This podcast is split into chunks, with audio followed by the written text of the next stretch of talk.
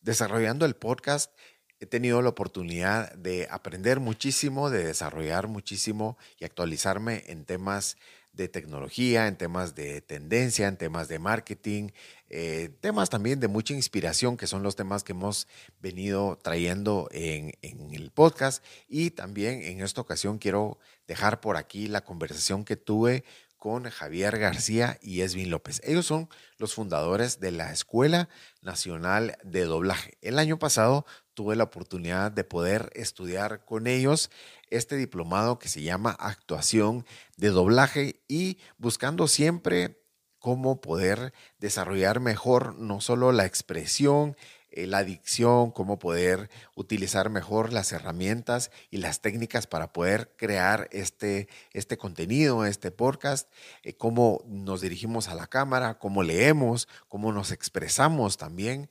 He tenido esa, esa siempre, siempre he tenido esa iniciativa de poder mejorar en esos aspectos, no solo en video, que ahora ya está el podcast con, con video pues casi al 100%, digámoslo así. Y pues bueno, tuve, finalmente tuve la oportunidad y el privilegio de que Javier y Esvin estuvieran acá en el estudio compartiendo conmigo sobre pues sus anécdotas y historias también de mucho crecimiento, historias eh, de la escuela nacional. A mí se me hizo muy valioso poder eh, la oportunidad pues de poder superar mis propios límites. Creo que para todos los que ya estudiamos en la academia, ya somos egresados, creo que representa también al inicio como, como ese reto de podernos convencer de que podemos hacer algo, algo más por nuestras carreras y no quedarnos estancados eh, con los mismos conocimientos y podernos desarrollar eh, libremente en otras áreas, en la expresión, en la palabra,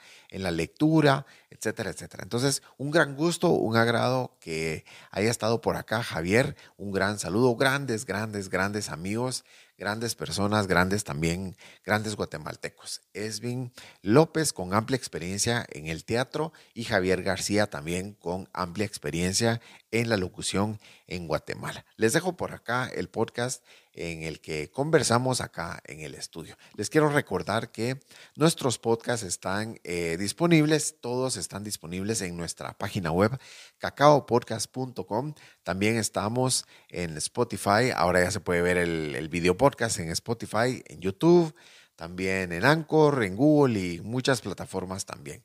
Gracias de nuevo por acompañarnos y les doy la bienvenida a este podcast con Javier García y con Esvin López. Pueda también que sea de su interés en algún momento poder estudiar en la Escuela Nacional de Doblaje aprendiendo actuación de doblaje, que ese es el, el título del curso que que pues recibí con Javier y con Esvin. Les puede interesar en algún momento y les puede servir de mucho pues para seguir creciendo y prepararse profesionalmente. Aquí les dejo el podcast de esta semana con Javier García y con Esvin López. Gracias por acompañarnos. Bienvenidos.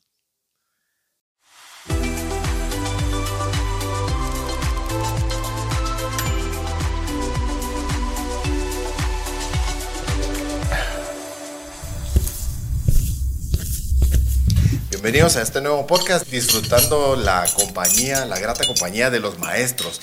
Yo no sé si les platiqué hace algunos meses que iban a venir los maestros, pues hoy se dio, hoy se dio, finalmente se, logró y aquí están los maestros de la Escuela Nacional de Doblaje, pero les voy a presentar el, mi diploma para que me crean. Aquí está, ¿ve? Sí, aquí está, Ahí está la cámara. Ahí está, ¿ve? Eh, bienvenido Javier y bienvenido Esvin. ¿Cómo están, muchachos?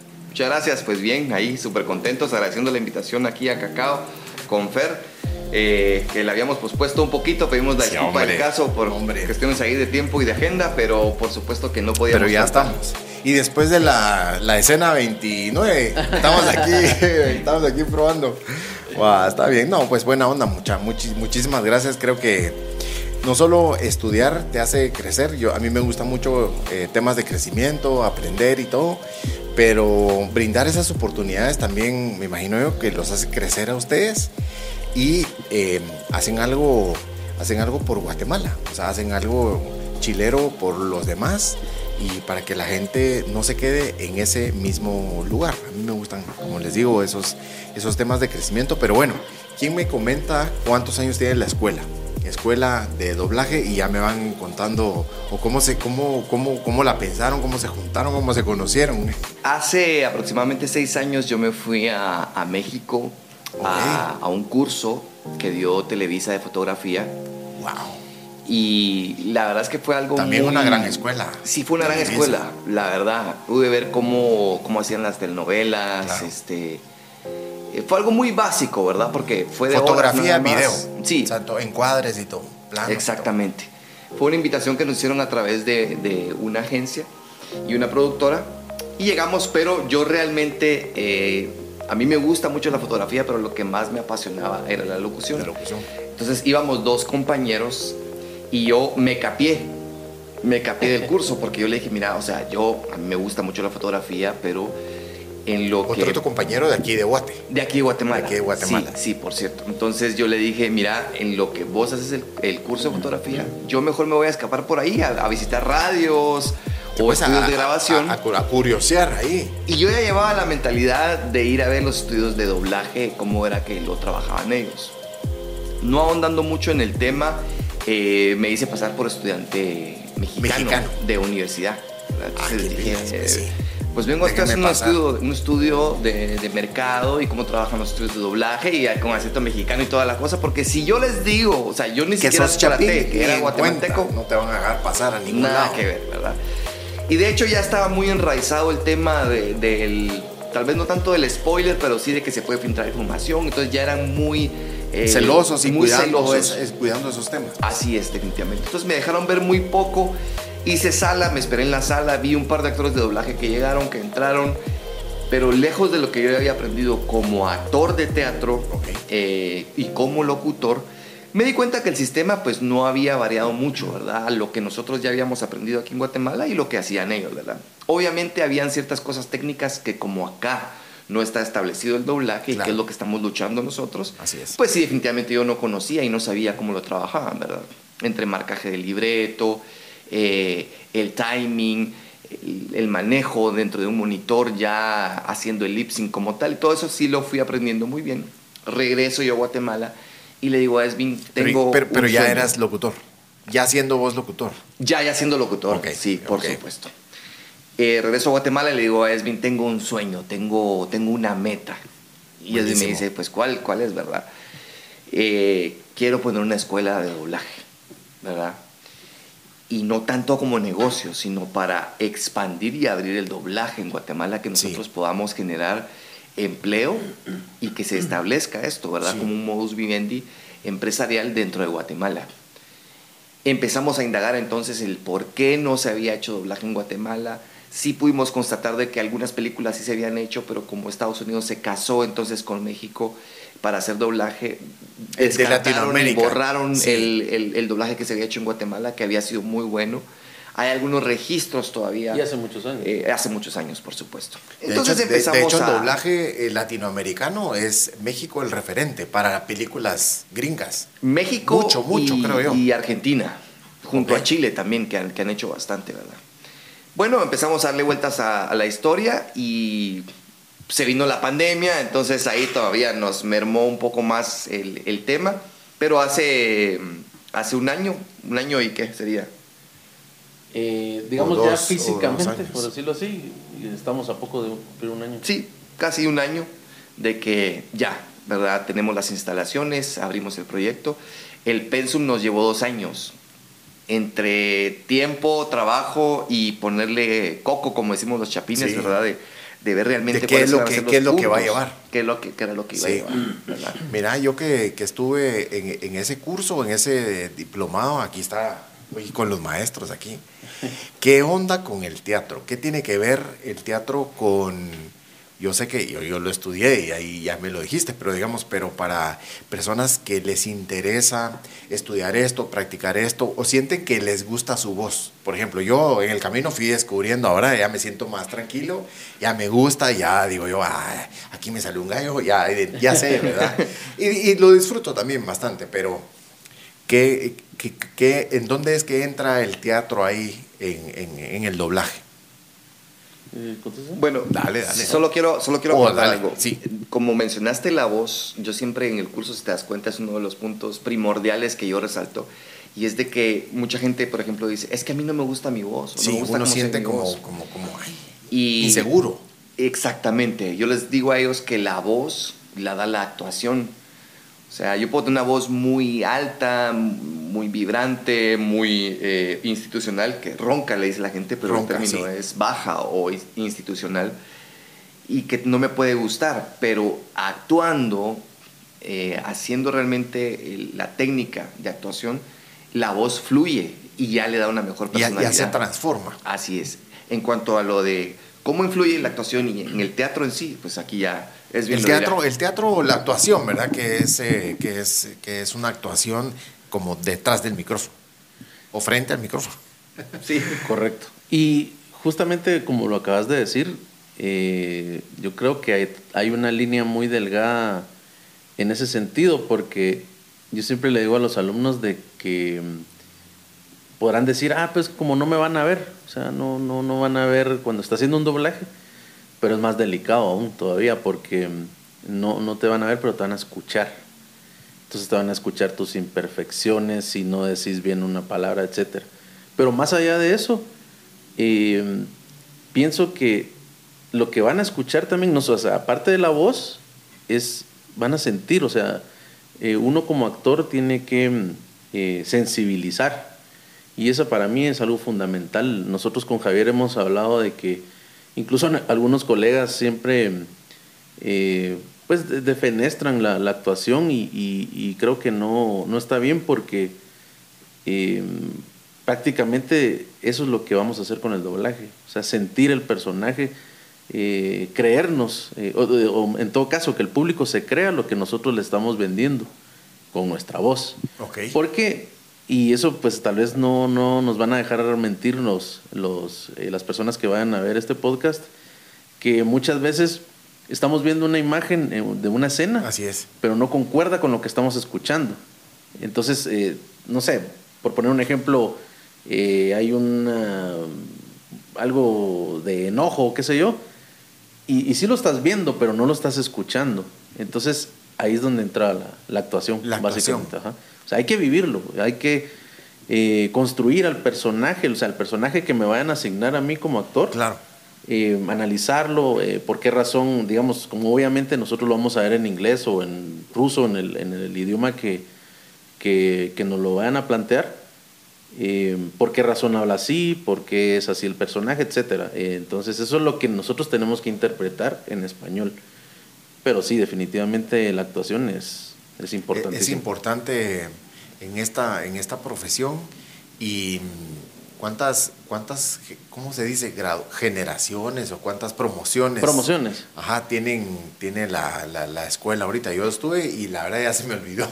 ¿Qué Ahorita número? recién se graduó la décima. La décima La promoción. décima. Sí. Sí, entonces es como, sí, reciente, pues, o sea, prácticamente del 21 para el 22, digamos, Así es. digámoslo así. Sí, y digamos, eh, justamente lo que nosotros queremos es eso. Eh, mucha gente que ha llegado a la escuela, que, porque digamos a veces preguntan, mire, yo no soy locutor, no soy actor, no soy, pues algo que tenga que ver con esto. Sí. ¿verdad?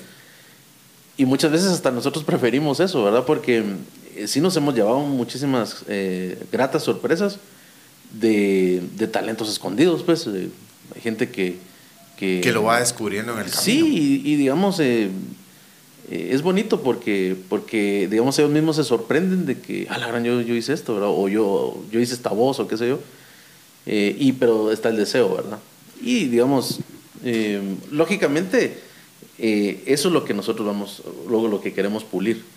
Y aquí sí quiero recordar una anécdota Dale. que sucedió.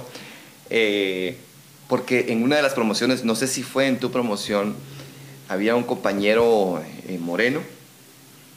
La verdad es que han sido tantos alumnos Tantos que no que- tengo el número ahorita tan, tan a la mano, sí. pero yo estaba comentando sobre un tema y les dije, bueno, eso es lo mismo que esta, esta persona sabe lo mismo que yo sé de motores de avión, les dije, pero era, Ah, sí, era, sí, sí. una, era un decir como decir, yo no, Como yo no, yo no, yo no sé mucho de Ajá, esto. Exactamente, ¿verdad? Y el compañero se empieza pero a atorar de la risa, ¿verdad? Y lo empieza a hacer y, me acuerdo que en esa época todavía tenían la mascarilla ellos en la clase. Sergio se llama. Sergio, sí, Sergio. Entonces Sergio, así, ¿verdad? Entonces yo, o sea, está bien, pues fue un, claro. un charrasquillo ahí. Pues, se, me, salió. pero, pero qué onda, ¿verdad? Y todos también se le quedaron viendo bien raro. Y entonces yo paré la clase y le dije, ¿qué pasó? Le dije, ¿estás bien o qué pasó? Entonces se quitó la mascarilla y dijo, no, no, no, es que yo soy mecánico de aviones. Wow. Y entonces. O sea, sí, pues, pero él sí sabía. Exacto, él sí sabía, ¿verdad? O sea, no salió el chiste. No, no, se dio. Pero al final de cuentas, ahí nos dimos cuenta que un mecánico de aviones estaba estudiando doblaje, ¿verdad? Y pues como hacemos siempre la, el protocolo de, bueno, por favor, dicen a qué se dedican y toda la cosa. Nos hemos topado con profesiones que pues sí son bien, bien increíbles, ¿verdad? Como esta, por ejemplo, de Sergio, amas de casa, carpinteros, electricistas, call centers. Enfermeros hemos tenido varios. También enfermeros. O sea, enfermeros y enfermeros. Enfermeros, ajá. Doctores también, ¿verdad? Sí. Y es muy raro porque ninguno dice, bueno, yo estudié teatro, yo estudié cine. Sí, han habido casos, por ejemplo, como, como Valerie, que está estudiando cine. Sí. En la universidad está estudiando una carrera de, una carrera de ha cinematografía, ha participado en películas. Este, y, y por ejemplo, y, perdón la interrupción, yo, eh, a mí otra cosa que también me, me, me ha sorprendido, bueno, no, no, no, no, es que me sorprenda, sino que me da mucha satisfacción, es que, eh, digamos, muchas veces han preguntado, eh, ¿qué, ¿de qué edades? Y nosotros de 12 en adelante, o sea, de 12 tiene 110 años, pues bienvenido. Y justamente Hemos tenido, eh, ¿cuál fue la vez pasada? Una señora de 90. Wow. Creo que rayaba los 90 años por ahí. 88. Y, y, o sea, y volvemos a lo mismo. O sea, ella, llegó con todo el ímpetu y todo, eh, muy buena. Eh, eso también a mí me, me, me, da mucha alegría porque quiere decir que entonces sí, sí está latente esto. Pues, está latente, sí, y también ese, no sé si forma parte o no del tema de las, de las artes. Yo aquí, en más de alguna ocasión, y tal vez equivocadamente, sí he mencionado, bueno, eh, el arte de la palabra, o sea, el arte de transmitir o conversar, también forma parte del arte de expresarte. Sí. Sí, como, como, como, como un arte, pues. Lo que pasa es de que, y volvemos, a mí me encanta la palabra eh, sensibilizar, porque, digamos, en las bellas artes eso sucede. Vas a un concierto de la Orquesta Sinfónica, puedes llorar, ópera, una ópera, eh, digamos, o miras una pintura eh, o una escultura, qué sé yo, o sea, todo, todas, todas estas eh, ramas del arte sensibilizan. repito, o lloras o, te pone triste, qué sé yo. Y esto no es la excepción, pues. O sea, digamos, ¿por qué razón? Porque estás viendo una película o una serie, digamos, en, inglés, a menos que alguien sepa inglés, ¿verdad? Lo va a entender pero si, si, no, saben, si no saben inglés o, o chino, lo que sea, nosotros vamos a ser los encargados de que no solamente entienda eso, no solamente de que entienda lo que están diciendo, en, lo que se está viendo en la pantalla, sino que sentirlo. Correcto. eso, eso, eso, es precisamente la parte medular de Transmitir sentimientos. Mira, pasa algo no los quiero interrumpir mucho porque ustedes son los maestros. No, no, no, al contrario. La, mera verdad. Mire, mucha, pasa algo que, por ejemplo, quieres ver una película, por ejemplo, Jurassic Park, y todas están dobladas. O sea, yo te digo, hay 14 cines y en 13 cines está la película doblada. O sea, está con, con o, yo no sé si es el mexicano o el argentino, o, o si hay un intermedio, ustedes sabrán mejor, pero la mayoría de películas que están viniendo ahora vienen, vienen, vienen dobladas. Entonces, quiere, eso significa pues que hay un, que hay un, y, si fuera un Chapín el que está doblando esa película, que genial. O sea, se abre como una, como una puerta. O sea, antes de, antes de la escuela, si yo pensaba, bueno, yo quiero, yo quiero doblar eh, una película o a Big Diesel o una cosa así de Fast and Furious o una locura así, ¿qué hacíamos? O sea, ¿dónde, ¿dónde se aprendía esto? ¿O dónde más se aprende esto? Fuera de Guate. A ver. Sí. Bueno, yo quiero tocar aquí, eh, bueno, dos o tres temas eh, eh, claves. El primero que hablabas sobre el arte de hablar. Quiero traer a colación una memoria. Cuando yo empecé en la locución, yo tenía 14 años. ¡Wow! Y a los 17 años más o menos ya estaba yo en un estudio de grabación profesional. Obviamente era un novato tenía muy poca experiencia, pero tenía el ímpetu, la gana y ya empezaba a conocer la técnica de lo que yo había aprendido en la radio. Yo empecé en el 95 en el sistema de estaciones Nuevo Mundo en FM Romántica con el doctor Carlos Arleu Samayoa, que si por ahí anda, le mando un saludo muy especial, por cierto, que fue de, los, de, las personas que me inculcó a mí entrar a la radio. Pero en una de las ocasiones que yo entré a un estudio de grabación, eh, me dijeron, mire, eh, le va a tocar grabar un spot con don Marco Tulio de la Roca. Que mucha gente no lo, no lo conocerá y no lo recordará, pero él era una institución dentro de la radio, tiene una voz preciosa, la verdad. Ya falleció, Ya falleció, sí. Y me dio una lección a mí increíble porque estábamos en el estudio de grabación, yo tenía mi texto, yo tenía que hacer una intervención, como por ejemplo decir, hola papá, ¿cómo estás? ¿Verdad? Y eso era todo lo que tenía que decir. Y él iba a leer la, la locución institucional. Y bueno, dijo, eh, me permiten, solo voy a leer un momento. Con, eh, con esa voz. Con, ese timbre, ¿verdad? Y yo viéndolo así como a qué admiración, ¿verdad? El maestro, ¿verdad? Porque él fue voz de muchas marcas eh, nacionales, internacionales. identificó en RCN, era la primera voz que identificó Fama. fama ¿verdad? FM ah. Fama. Chapinlandia, el, poema de Chapinlandia, el original, lo, lo recita Marco Tulio de la Roca, ¿verdad? Entonces yo, yo ya sabía quién era él, ¿verdad? Por estar en medio de la sí. Admirabas a, a, esas personas, pues. Exactamente. Y entra el productor de la agencia y le dice, mire, don Marco Tulio, em, queremos que nos grabe este spot como la voz y la intención de John Gress. Porque consideramos que usted le llega o le usted tiene, sí, le dijo. Como ese perfil. Y yo, bueno, pues empecemos, ¿verdad? Y se salió de, la cabina de locución, don Marco Tulio agarró la hoja y le dijo, si usted quiere grabar con John Gress, llame a John Gress. Si usted quiere grabar con Marco Tulio de la Roca, llame a Marco Tulio de la Roca le dio la hoja y se salió. Y se fue. Y se fue. y yo me quedé solo, así como, ¿y ahora, verdad? Entonces vino el, del estudio, el ingeniero de audio y el, y el, productor y me dice, mano, grabemos con vos. Y se fue el, de la agencia, se fue corriendo detrás de, no, hombre, venga, no, no, se, vaya, no, se, moleste, no se, moleste. Yo en ese momento no lo entendía. Porque decía yo, ¿cómo se puede dar el lujo de, irse? De, para esta marca a la que estamos grabando. Y, y bueno, al final de cuentas yo grabé mi parte. Cuando yo salí, eh, don Marco Tulio se estaba subiendo a su carro. A su carro, ya Porque se, quedó fumando un, cigarrillo. un ratito. Estaba apagando cada el cigarrillo. Y yo le dije, don Marco, mire, pues lo felicito, pero, pero yo no hubiera podido hacer eso. Y me dijo, volviendo a lo que hablamos al principio de la frase, él me dijo, mire, me dijo Patojo, cualquiera puede hablar, pero nosotros, los locutores, somos los que hablamos bien, que se nos entiende bien y pronunciamos bien. Por eso nos llaman, me dijo. No se preocupe, me dijo. Cuando usted ya tenga su tiempito, se va usted a hable bien, casi, ¿verdad? ya, casi, ya. Ya casi. Eh, eh, eso fue hace más de 20 años. Hace más de 20 años. Y, yo no lo, no lo creía.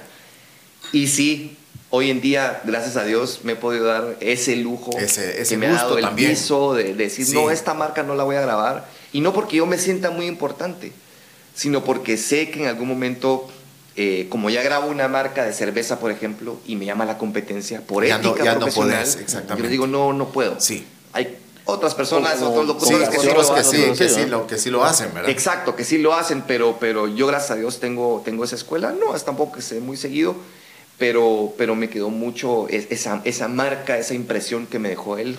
Él, Víctor Molina, con quien impartí clases en TGW también, Víctor Molina fue la primera voz que le dio vida a los personajes de Kellogg's, al Tigre Tony, ah, al Tucán, a Choco Crispis, Correcto. Melvin, a Melvin. Eh, luego yo hice una campaña como la voz de Melvin y le fui a preguntar a don Víctor Molina, que en paz descanse también, mire don Víctor, ¿cómo puedo hacer yo la voz de Melvin? Y él me dijo, bueno, eh, mire, pues siéntase usted el elefante y yo, amigos, Choco Crispy. Y él me enseñó a, a grabar esa campaña. Entonces son muchas anécdotas que, te, fueron formando, pues, o sea, te han ido, que te formaron al inicio y hoy creo que también, pues, te Sí, sí, me sirve. y es lo que nosotros transmitimos. La verdad es que, como yo lo recito en la escuela, aquí no hay eh, profesores, ¿verdad? Yo sé que nos dan eh, eh, ese nombre porque obviamente sí estamos dando una tutoría, ¿verdad? Pero al final de cuentas todos somos colegas. ¿verdad? dentro del mundo del doblaje y, y, lo que queremos realmente es de que el doblaje trascienda precisamente porque las películas ya vienen enlatadas, ya, vienen, dobladas. con, el mexicano o con el o con el argentino o el chileno. Y esa lucha es la más grande que nosotros vamos a tener. Porque la gente ya está enraizada, ya está alienada con el acento que aunque ellos no lo, no lo escuchan tan mexicano, pero sí viene mexicano. Y esas palabras, incluso algunos modismos, se quedan aquí en Guatemala, ¿verdad? No, no, no pasan desapercibidas, sino que se quedan. Porque la gente las ve en un personaje, en un personaje de cine, no las está viendo en un actor de doblaje que a veces ni saben cómo se llama, ni saben quién es, pero ven al actor y al actor sí lo conocen en la película. Entonces nuestra lucha es llegar hasta incluso formular una ley para que en Guatemala puedan entrar películas que se tengan que escuchar con nuestro acento. No digamos guatemalteco, no nos vayamos tan exagerados. Tan a los, a los, a los chapines, ¿verdad? Pero que se oiga con un acento centroamericano, pues, Así es. ¿verdad? Y que se puedan decir modismos centroamericanos y de que se trabaje entonces para formular empleo. y en todo caso, hecho acá, pues. O Exacto. sí, pues, formular empleo para las personas. En la ley de, en la ley de radiodifusión. Sí, En la ley de radiodifusión de Guatemala, en el artículo 36 o 37, no lo tengo muy presente ahorita, antes se decía que cuando ingresaba, por ejemplo, un comercial del extranjero, tenía que establecerse con los mismos requerimientos. ¿Qué quiere decir? Se hacía una compensación. Venía un, eh, comercial de alguna pasta de dientes, por ejemplo, y venía con un actor de doblaje, perdón, con un personaje que hablaba como en acento venezolano. Entonces decía, cuando tú te cepillas tus dientes con, con ah, muchos, muchos comerciales venían así. Entonces, ¿qué hacía? Aquí se filmaba porque decía en la ley del artículo tiene que establecerse y realizarse con los mismos requerimientos. Quiere decir, contratar a un actor acá, una productora acá, un estudio de grabación de Guatemala y filmarse nuevamente para que pueda ingresar ese comercial, ¿verdad? Hace unos años esa ley cambió para beneficiar a ciertos eh, sectores, sectores grupos, ¿verdad? Y entonces ya solo se le colocó, tiene que realizarse el spot con los mínimos requerimientos. O sea, como que desmeritó el trabajo Chapín. Como paréntesis, eh, yo que he trabajado con algunas campañas para productos en Centroamérica, lo tenés que doblar en, por ejemplo, un comercial de acá, hecho en Guatemala, lo tenés que doblar en Panamá, en República Dominicana, en Nicaragua, creo que también, no sé si Costa Rica, pero ya tenés que contratar al talento local para que salga tu, para tu comercial, y que eso es lo de las leyes. ¿verdad? Panamá son los más estrictos en ese sentido. O sea, Panamá sí no permite que nada que no sea panameño, que no, sea, que no sea local. Que no sea local, exactamente. Mira vos, qué interesante. En realidad, se, se digamos, esto, toda esta carrera, ¿verdad? Una, una profesión es, es también fascinante porque vas conociendo como mucha gente, tus, no solo tus mentores, eh, eh, te topas con gente que admiras y, también es una trayectoria que te, que te llena, ¿verdad? Eh, otra, otra iba para los dos. ¿Ha, habido algún doblaje que te haya costado más o que vos, vos que también has hecho, que, que, me puedan compartir cuál, que vos dijeras, a la mirada, este me costó de los, de los más difíciles o todos han sido fáciles? O todo, porque a vos te, te oímos en marcas de, de telefonía, de medicamentos, ahora ya te identificamos en, muchas marcas. Y vos vi en, la, en la escuela vi, vi un pedazo de una película. Ah, ya. ¿Verdad? Pero, pero ¿es, ¿es fácil, no es fácil? ¿O cuál se te ha dificultado más? Bueno, obviamente nosotros, en mi caso, yo el, el doblaje que he hecho desde que era pequeño ha sido publicitario, ¿verdad? más eh, comercial. Más comercial, sí. Se tomó la, decisión en algún momento con José María Torres, con Javier Peralta, otros locutores de mucho renombre también ya de algunos años aquí en Guatemala, de hacer esto que esta lucha, esta tercera lucha que nosotros estamos eh, batallando de crear el doblaje, eh, pero antes sin redes sociales, sin internet. Sí, pues les costaba más. Netamente muy, muy complicado. Luego Mario Luna, que es, de hecho es el director, o uno de los directores de Expo Comic Con. De la Comic Con. Él también en algún momento eh, tenía esa noción, eh, trajo algunos actores de doblaje, él quiso eh, tratar de enlazar a México con Guatemala, para ver cómo trabajamos el doblaje y no. no Todavía no se da. Habían muchas... Pero se has hecho películas. No. Todavía no. No, todavía no. Pero ya vas todavía no. Ya estamos en pláticas, ya estamos en pláticas y, pues por lo mismo que la, la tecnología ha ido avanzando, hay más acercamiento. Este año nosotros tenemos eh, una reunión con un con unas embajadas, eh, no podemos decir cuáles porque pues obviamente eh, no, no, lo han confirmado. Sí tuvimos un acercamiento con, con China Taiwán de un par de películas que están en Netflix que solo están eh, en idioma original traducidas, perdón, que solo están subtituladas. exactamente, pero no están dobladas, ¿verdad? lo hablamos con ellos, nos dieron la oportunidad que este año retomáramos el tema para ver si, si se puede abrir el mercado, pero hay que ver el tema ahí eh, de Cancillería, ¿verdad? A través de ellos, hablarles y que ellos contacten a las empresas. Porque si nosotros lo hacemos como simples mortales de venir y mire, yo soy el CEO de una escuela de O mandar un currículum, o mandar un, demo, o una cosa eso así. No, eso no lo van a ver nunca. Por eso les digo que nuestra lucha es tiene que ir a estratos muy altos para que a nivel general en Guatemala pueda sobresalir, porque si no, un solo leño no hace fuego. Sí, seguro, seguro.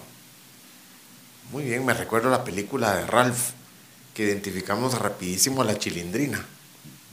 En, el Ralph este, eh, este Ralph, así este... El demoledor. El demoledor, así es. la, la niñita. La niñita. Es la es la, es la chilindrina. Es correcto. No sé si ella todavía ha seguido haciendo la 2, 3, pero no sé, pero igual uno identifica esas voces. Ese es un tema muy importante. Eugenio de y, A pesar de que María Antonieta de las Nieves es una excelente actriz, eso no lo vamos a poner en tela de duda, pero ella nunca había tenido muchas oportunidades de hacer doblaje. O sea, yo que recuerde haber escuchado pues. en doblaje, no tengo memoria. Tal vez en México habrán por ahí algunos archivos, me imagino yo pero hay un tema muy importante acá porque ellos llamaron a María Antonieta de las Nieves, como llamaron a Derbez para, para Shrek, como llamaron a Ricky Martin para Hércules, como llamaron a Chayanne para Enredados. Ah, sí, es cierto. Por temas de marketing, no por temas de talento como como la voz. O actrices de ah, ok, ok. o sea, ellos lo hicieron para enganchar al público, de poner en el cartel del cine con la voz de la con la voz de la, para que generar más expectativa pues. entre ellos mismos eh, eh, ahí sí que se, se han metido el, el, pie como dice como se dice. Eh, la vez pasada estábamos viendo con, con Javier una entrevista que le hicieron a Alfonso Obregón que es uno de los más talentosos actores de doblaje de México y él decía eso que, que ya, ya, o sea, ya se estaban hartando un poquito de bueno yo creo que ya estaban hartos pues de que de que ya recurría mucho a eso, digamos, de que, por ejemplo, un... Él eh, incluso mencionó en esa oportunidad que eh, a Luisito Comunica, creo yo, o, alguno de estos youtubers, no me recuerdo exactamente, pero él decía eso, o sea, ¿por, qué razón lo llaman? No porque tenga eh, ah, gran talento, qué sé yo, sino que X película va a estar Luisito Comunica, ¿verdad? Entonces, ¿quién es Luisito Comunica? Genera, genera, esa expectativa. Y sí, y creo que así acaba de salir una película con él.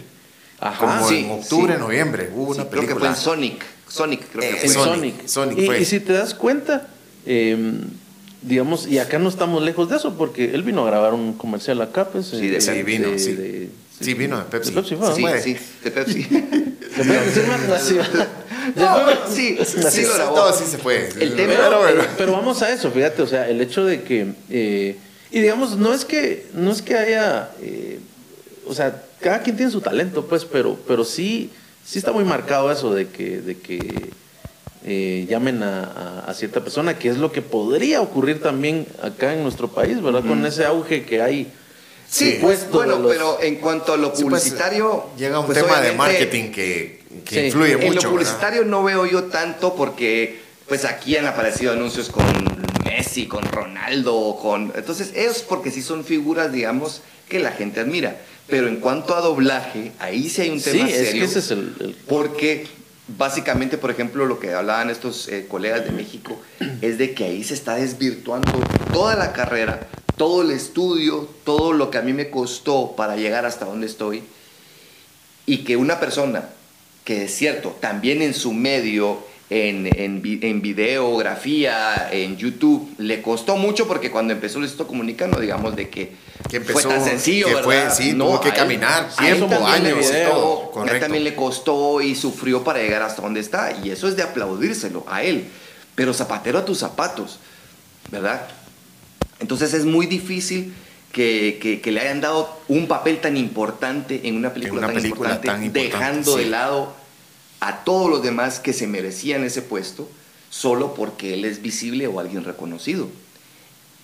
Y no solo eso, también el salario. El salario, exactamente lo que decía. no, le pagaron lo mismo que, no le que, nos pueden pagar a nosotros si vamos a pedir trabajo. Pues. Exactamente. Justamente eso el, el otro tema, y yo diría que el principal también que, que mencionaba este Obregón, de que cabal, ¿verdad? O sea, entonces, ¿cómo, ¿cómo va a ser la vara con la que van a medir, por ejemplo, a los de, por decirlo así, los de la vieja escuela, a, o a los nuevos que, que estas estrellitas, digámoslo así, eh, sin, sin, ser peyorativo, pero a estas estrellas, que, que, ¿cuánto podría cobrar él, verdad? O sea, una cantidad enorme de dinero, pues, o sea, no, no va a ser pichicato, ¿verdad? Si no le van a pagar. Porque él, él está acostumbrado a ganar un montón de plata. Pues. mencionaban que también hay, hay un tema en que como rebajan los costos y les dicen, mira, solo te podemos pagar esto por este personaje. Y dice, pero es un personaje de Disney, de DreamWorks, de una empresa súper grande. De Fox. ¿Por qué me van a pagar tan poco? ¿Verdad? Y lo peor de todo, que atrás de ellos hay como 70 que dicen, yo tengo el mismo talento que él y lo hago gratis. O sea, a mí no me paguen, yo lo hago gratis, ¿verdad? Entonces todo eso, todo eso ha ido mermando, ¿verdad? La calidad. Hay corrupción. Siempre pasan cosas de, ese tipo. Dentro del doblaje. Él mencionó a eh, Colmenero, ¿te acuerdas? Mencionó a Francisco Colmenero, que es una institución dentro del doblaje. También eh, voz increíble de Pumba, de, en el Salón de la Justicia, bueno, un montón de voces y todo, pero todavía lo, lo, lo, confirman de que él Solo graba con su hijo, con su sobrino, con su nieto, con su amigo y con esto. Y no le da la oportunidad a nadie más. Y como ya tiene mucho peso, mucha fuerza dentro del doblaje, te deja a un lado a todos, ¿verdad? Y eso es algo que pues nosotros estamos tratando de, sacar avante también dentro de la escuela. Por eso le pusimos la Escuela Nacional de Doblaje. No le puse la escuela de Javier García o la escuela eh, los cuates o no sé, podemos haber buscado X nombre comercial, pero la Escuela Nacional porque queremos que sea de Guatemala y de Guatemala para el mundo, que, que nazca y que salga el talento que la gente puede formar. Y es lo que yo también digo, prefiero yo quedarme dirigiendo un doblaje para que salga de la mejor manera posible y no porque venga un doblaje yo voy a decir, ah, bueno, nos cayó mucha, nos cayó la película. Ya, la hicimos. Entonces yo voy a ser el personaje principal, yo voy a ser la voz de, de Vin Diesel, de Stallone. O voy, a hacer cuatro personajes. Sí, voy a hacer cuatro personajes. y Edwin va a ser el segundo al mando, porque es que él es el, es el director de la escuela. Y no, no, no, no, no, no, al contrario, ahí sí que tratamos de, de, de darle oportunidad.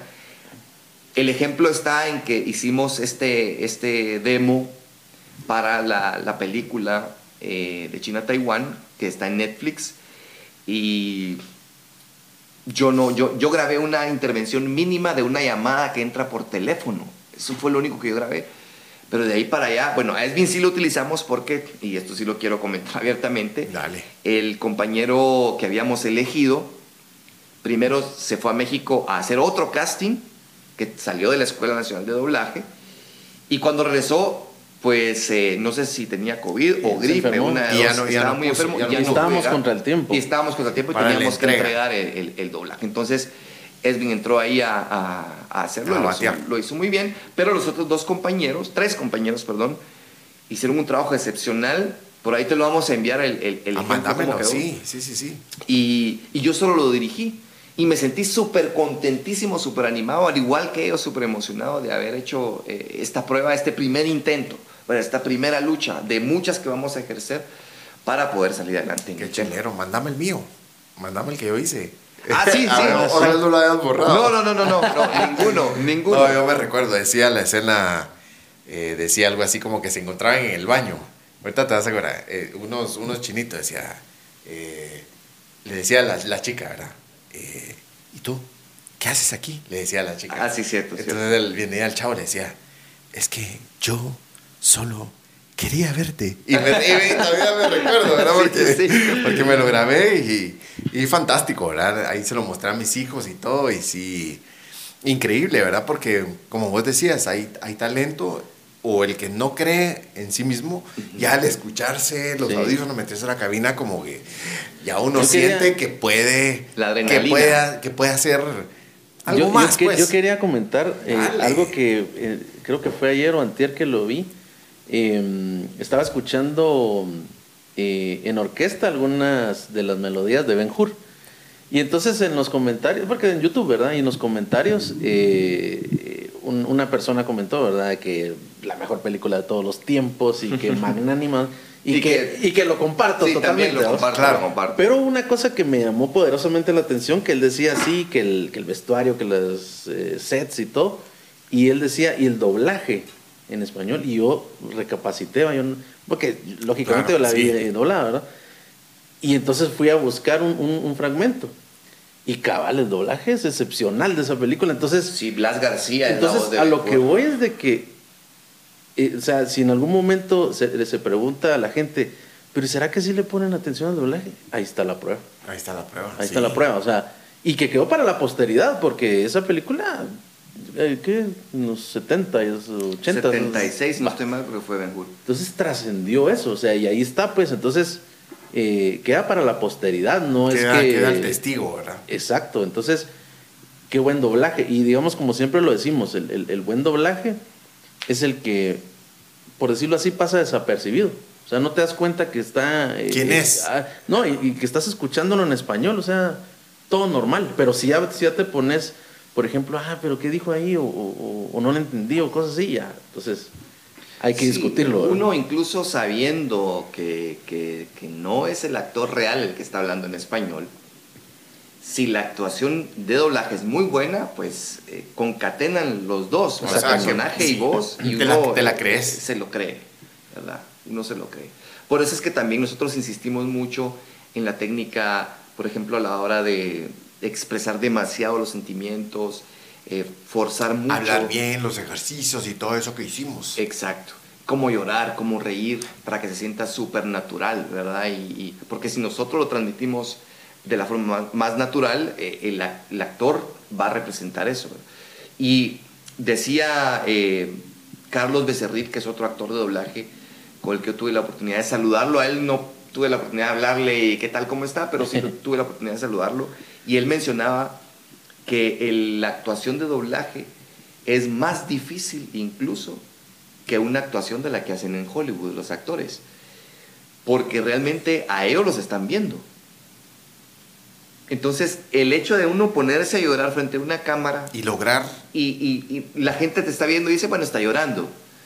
Pero transmitir que ese sentimiento de llorar te está doliendo realmente solo con la voz es mucho más complicado. Por eso es que el doblaje tiene que ser impecable, tiene que ser buenísimo, tiene que, transmitir demasiado para que le llegue a la gente.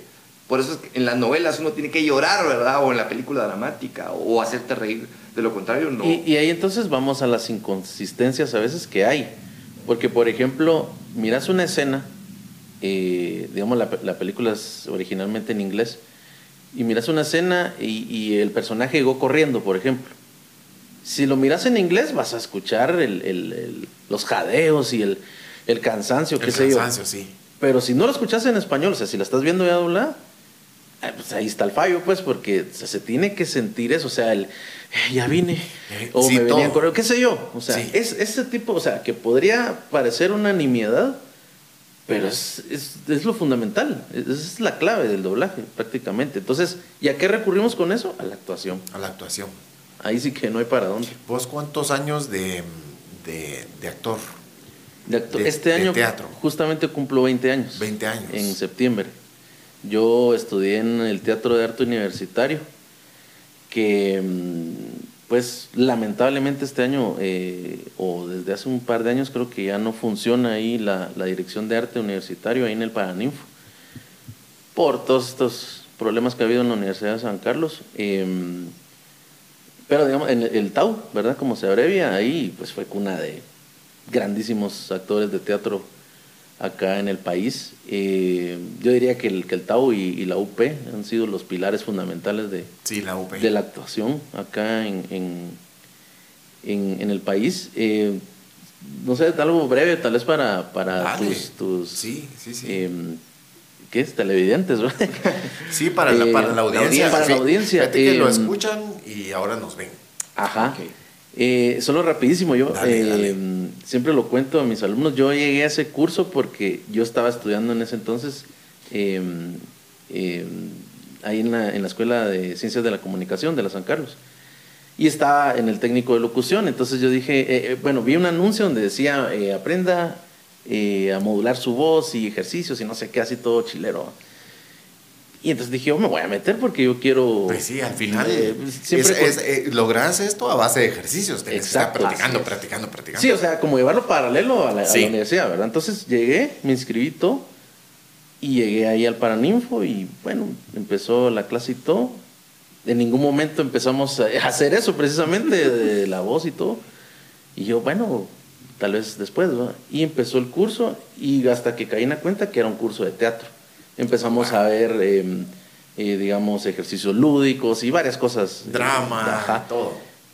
Y entonces es bien curioso porque a partir de entonces me acaparó el teatro y amé el teatro, o sea, para siempre, pues, ¿verdad? Y, y, gracias al teatro yo, yo, yo pues puedo agradecer un montón de cosas en mi vida, por ejemplo, la puntualidad, que em, eso eso sí me quedó así para siempre, ¿verdad? La, puntualidad. Ser puntuales que nos cuesta los chapines. Sí, y digamos, y otras cosas, pues, ¿verdad? Eh, eh, porque es, es, mucha disciplina. Entonces, eh, eso es como mini anécdota. Y justamente, cabal, este año cumplo, cumplo 20 años de, de estar ahí. Con Javier, pues en, en algún momento nos, nos, unimos ahí. Él viene, viene de otra escuela. Y fue cuando formamos la compañía de teatro. Eso ya hace unos 10, 12 años, ¿verdad? Más o menos. Sí montamos varias obras de teatro y... ¿También dieron escuela de teatro?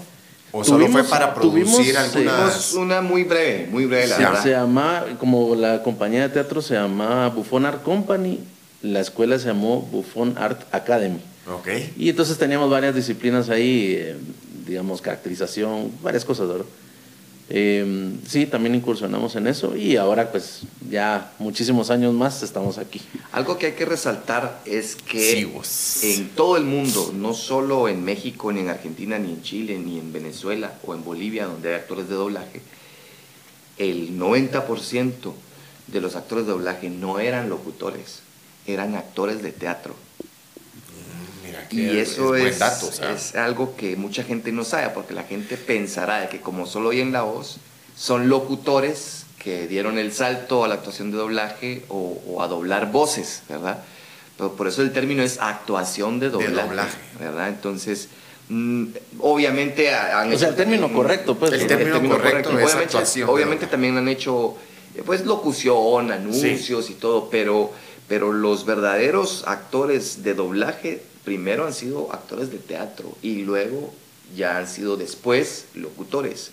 Y eso, ahí están los registros, ¿verdad? Eso no es un No, y yo creo que, por ejemplo, eh, y tal vez no ahondando mucho en este tema, pero y Javier no nos va a dejar mentir, que incluso en el campo de la locución también eh, no es este solamente, y lo digo con muchísimo respeto, solamente emular a alguien eh, y como pasa muchas veces eh, eh, que vemos los que hacen promociones y, así, que, que, tienen ese mismo tono todos, ¿verdad? Yo no, hasta como que, momento como que todos quieren parecerse, sí, o sea, la en la misma engolación de la voz la tienen todos, como repito, no, no sé si les dijeron, mira, esa es la consigna, o qué sé yo. Eh, pero no, no, es, no es tan así, pues, o sea, el, locutor no siempre está hablando, a menos de que ya tengas la voz así naturalmente, pero, pero es lo, hemos hablado varias veces con Javier. Yo tuve la suerte de, entrar al mundo de la radio y también al mundo de la actuación casi que paralelo. Al mismo tiempo. Muy, muy jovencito. Yo aprendí de, de Joaquín García Cacacho más conocido como Joan Solo, en medio del teatro. Cacacho, sí. Él, él me, me, adentró en este mundo. Le Talentosísimo. le aprendí muchísimo al maestro eh, Joaquín.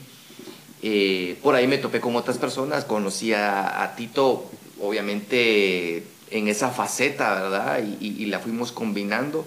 aunque a Tito lo conozco, yo le digo Tito de cariño. Tito. Sí. Pero a Tito lo conozco yo desde que éramos infantes, ¿verdad? Pero realmente eh, sí tuve esa suerte. Entonces, el poder combinar ambas me profesionalizó más aún en el área de grabador de comerciales, ¿verdad? Porque pasaba de que cuando hacían casting, muchos locutores de radio tenían esa raíz, ese mood del locutor de radio. Entonces les decían, mire, tiene que grabar un comercial donde usted llega a una tienda y pide un eh, Tortex, por ejemplo, ¿verdad? a comercial de televisión, digamos. De televisión o de radio. O de radio, ¿verdad? Entonces digamos que fuera uno de radio. Y el locutor de radio no sabía actuar, entonces decía, hola, ¿qué tal? ¿Cómo está? Me regala un Tortex, por favor, así, excelente. no, no, no, no. Como buen locutor. Exacto, entonces, no, no, aquí no sos un locutor, sos, una persona normal, normal, normal, que llega a pedir un Tortex? Ah, ah, ok, ok, perdón, perdón, sí, sí.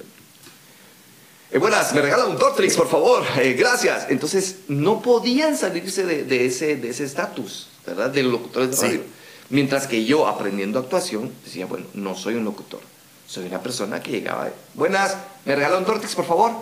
¿Sí? ¿De qué sabor quiere? Ah, de limón, está bien. Ok, gracias. Tortrix, el sabor. Entonces, me ayudó muchísimo. Porque si yo no hubiera estudiado actuación, no hubiese podido grabar un sinfín de comerciales. de comerciales, Donde, mire, ahorita usted es un doctor, un doctor serio. Ah, ok. 3, 2, 1, grabando. Ok, señora, mire, le vamos a recetar ibuprofeno, 30 ml, y esto se lo inyecta dos veces en cada comida. Ok, muchas gracias. Ah, gracias, doctor. Ok, ahora sí vamos a grabar el promocional. En Aprofam tienes la ventaja de que nuestros costos. Entonces, ahí ya yo un locutor, pero esa, e, ese arte de diferenciar, ah, bueno, ahorita soy un, soy un actor, y ahorita soy un pues. locutor, es súper complicadísimo y hay locutores que no se quitan eso. Y, digamos, y es curioso porque, por ejemplo, justamente para, para, hasta donde yo me recuerdo, porque fui a aplicar a, ese examen, pero ya nunca fui, em, o ya nunca lo realicé, mejor dicho, ahí en la W, ahí mismo te pasan esas pruebas. Exacto. Hacer un institucional, hacer un promo, hacer, no me acuerdo qué otros tres eh, tipos de, locución. O sea, ahí te, te, lo están diciendo, pues, o sea, ahí no, no, te van a avalar el, el, digamos... De que seas un, locutor haciendo todo, ¿verdad? Entonces, por eso mismo yo digo, eh, a veces no, no se entiende eh, ese hecho de que, de que se encasían en una forma bueno, cada quien pues, puede hacer o, que haga lo que quiera, pero, pero no, no se avanza, pues, o sea, no, no se diversifican sí. y, así, ¿verdad? Entonces, y sale este tema, como dije, no, tal vez no era para ahondar tanto, pero por lo que estábamos hablando, pues, de que de la versatilidad entonces de las personas, las capacidades distintas, etcétera. Yo me acuerdo cuando di clases en TGW hace algunos años, eh, llegaban muchos promotores. De locución. De, Eso es justamente de locución. El curso locución, solo locución llegaban muchos promotores y yo, pues obviamente ahí nuevamente les decía, bueno, eh, por favor dicen de qué empresa vienen para anotarlos en la lista. Y entonces se paraba uno, ¿verdad? Decía, bueno, muchísimas gracias, yo vengo de los jabones, de la empresa tal y tal. De las sopas. Y compañeros, qué gusto recibirlos aquí. y, entonces los demás que estaban en la fila se quedaban viendo así como, ah, no, a mí esto no me va a ganar, ¿verdad? entonces el que se paraba, pero yo, gracias compañero. El otro. Y entonces cada uno iba esforzándose y forzando más hasta que llegaba el último. ya no les entendía nada. Entonces yo les decía, ustedes pueden tener una voz hermosa y preciosa, pero no tienen que fingirla. Y se hacía una prueba, se hace todavía una prueba donde se acuesta a la persona y acostada. Para que hable normal. Tiene que hablar normalmente, exacto. ¿Verdad? Porque acostada es muy difícil que yo pueda así, o sea, ahí ya, no puede fingir, o sea, ahí digo, esa es tu voz. Y esa es la voz que tú tienes que manejar. No pretenda ser eh, bienvenidos a la Tropi 104.9, la radio que te mueve, excelente. No, o sea, eso, eso, eso, esa fue una generación de los ochentas que todavía siguen raizados. Todavía sigue, todavía mucho es así, ¿verdad? vas a un centro comercial y todavía prototipo, ¿verdad? Tienen ahí la bocina y todo. Bueno, excelente familia, siguen, pásenle adelante. Hoy le tenemos la promoción de galletitas, cuatro populinos y, le estamos entregando dos vasitos. O sea, todavía persiste, todavía se usa. ¿Y, por qué viene esto, digamos, al tema relacionado a la actuación de doblaje? Porque Eh, incluso nos han mandado, digamos, notitas de voz. Se, se, entiende pues que es como para, para hacernos entender quiénes son ellos, ¿verdad? Locutores y que no sé qué. Pero, eh, y por eso es que justamente nosotros no requerimos, o sea, que la gente tenga experiencia, o sea, mejor si no la tiene, porque entonces una persona... va a llegar sin ese pretensionismo, ¿verdad? Como digo, sí, como más libre, con, todo respeto, no contaminada. Exacto. Entonces, eh, y, no va a tener esa presión propia de, eh, de sobresalir o querer exacto. forzar. Y, sabes que lo, lo que pasa es que entonces ya la prueba de fuego es cuando se meten a la cabina. Y cuando el maestro Javier les pide algo, ahí es donde dan el ranazo. Y no es que ellos hagan un mal trabajo, porque por ejemplo, hablando de, de los promotores, por ejemplo, ¿verdad? Que están en los supermercados, ellos hacen un excelente trabajo y el BTL es muy importante para la publicidad. Sí. El tema que nosotros queremos enraizar es de que ellos podrían mejorar, incluso podrían distinguirse, podrían ser originales con, con, su, propia voz, propia voz. ¿verdad? Y no tener que estar imitando a alguien más no tener que engolar, subir, forzar la garganta. Eh, ¿Qué tal? ¿Cómo están, compañeros? No, no, no hay necesidad de eso. A mí me pasa que jamás en la vida, nunca, nunca en la vida, estando en el supermercado, en una tienda, haciendo cola en algún lado, alguien me ha dicho, ay, mire, usted es la voz de Tigo, ¿verdad? sí, porque, usted es la voz de La Torre, usted es la voz de Frijoles del Monte, usted es la voz de Electra, usted es la... Nadie, nadie. Porque yo nunca les digo, regáleme esta televisión de 42 no. pulgadas. No. Yo digo, mire cuánto cuesta esta televisión. O sea, yo soy esa persona. O una señora normal, me dice, es que usted, ¿por qué no habla como locutor? Y yo le dije, bueno, págueme y le hablo lo que usted quiera. porque porque pues es mi trabajo, claro. ¿verdad? O sea, yo no tengo que andar fingiendo a alguien que no soy. Me dice, pero es que usted es locutor. Aquí no. Aquí soy Javier.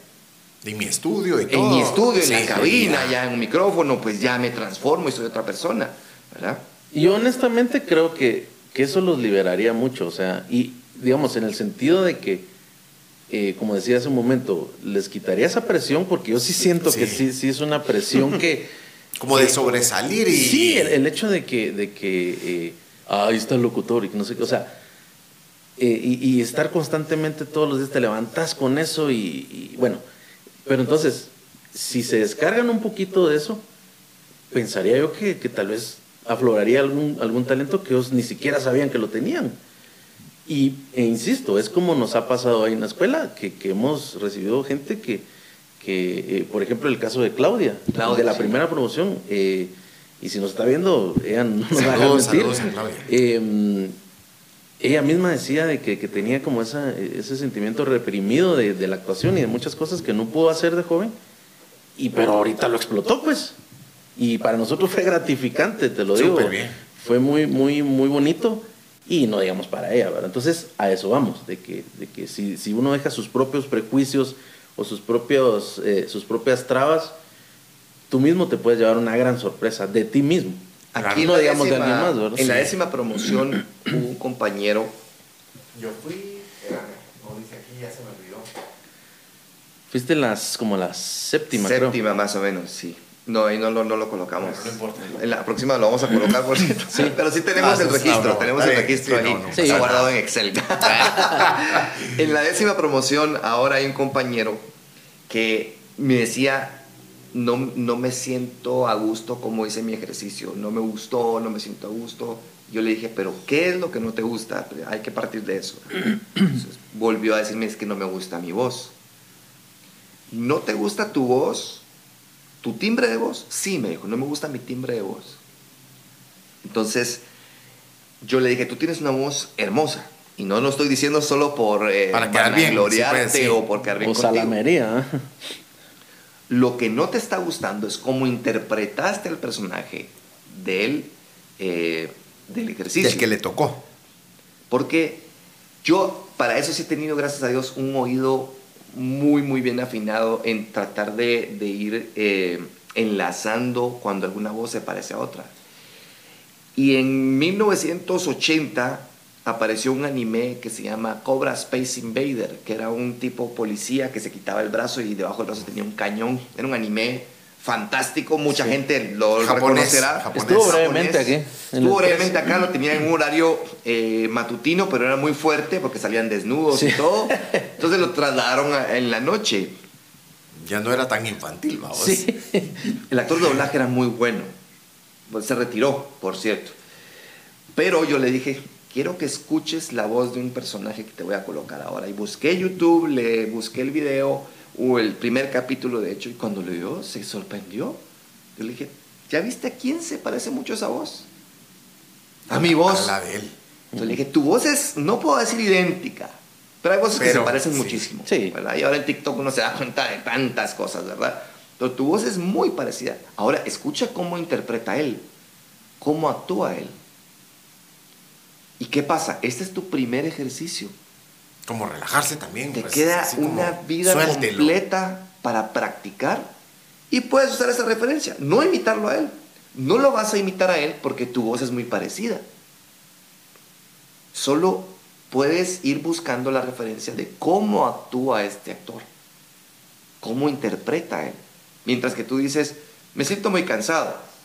Y él lo dice, me siento muy cansado esas variaciones que decimos, el, las pausas y todo. las pausas y las marcaciones y todo ese rollo. Entonces él ya se fue convencido y dijo, bueno, sí, realmente él no estaba diciendo que mi voz era hermosa porque... Por compromiso. Por, por compromiso, sino porque la voz, la actuación la da la voz. tuvo el ejemplo ahí clarísimo. Y así pasa con muchas personas que tal vez no les gusta y les digo, no, no se pueden desanimar porque es su primer ejercicio. Claro. Y que a la primera, pues a todos les va a costar. Y en la actualidad Todavía hay videos en YouTube donde eh, sacan bloopers de actores de doblaje que tienen añades de hacer doblaje y todavía se confunden. Y les cuesta o se tartamudean o se traban o al director no le gusta. Le dicen no no no no no repetirlo o sea, fue muy, muy no sé qué creo que no va por ahí y ah ok y lo repiten hasta 5 o 10 veces Ahí está el caso de, este compañero, compañero, ¿verdad? No es amigo mío ni nada. El, actor de la familia Peluche, que ah, le dieron la voz de un personaje de, Dragon Ball. Ah, ah, sí, sí, sí. Eh, cuando lo estaban dirigiendo, hubo un momento en el que se explotó, ¿verdad? Y dijo, no, yo creo que esto me está costando mucho. Sí, pero dale, mano, dale porque hay, hay que hacerle, ¿verdad? Y tenés que hacerlo. Y entonces no fue tan fácil para él. Y eso que es un actor ya de, muchos años, estando ahí en Televisa y todo, y le dieron la oportunidad de dar el salto a actuación de doblaje, ¿verdad? Pero en este caso, ahí se estuvo bien acertada la, la, decisión, aunque muchos se quejaron, hubieron pros, hubieron contras de que no, de que mejor hubieran llamado al tiktokero que hace la voz idéntica y que no sé qué. Pero ellos buscaron un actor, no buscaron un influencer, un youtubero que porque tenía mucha fama famoso eh, es famoso. No, llamaron a un actor. Entonces ahí sí, es de aplaudir, ¿verdad? La decisión. Y volvemos a eso, porque, y ahora que mencionas YouTube, yo me acuerdo que la vez pasada me pasé riendo un montón porque hay un fulano ahí que, que canta igual que Shakira. No sé si lo vieron ustedes. Pues, pues su nombre, pues. ¿De acá? No, no, no, creo que es del Salvador, ah, no sé. Pero vamos a que eh, él canta igual que Shakira, pues, pero te podría decir que idéntico, ¿verdad? Es un nombre. Pero, pero pues eso es una imitación, pues, o sea, y hasta ahí, pues, o sea, no, no, no pasa nada más con eso, pues. Mira, en la, en la promoción cuando estuvimos eh, había una niña de 14 años. Sí. Eh, una, una colochita con el pelo así, gigante. Sí, sí, ah, pelo. sí, ya no me recuerdo. Fátima, no me recuerdo cómo se llama. Fátima, ¿verdad? Sí.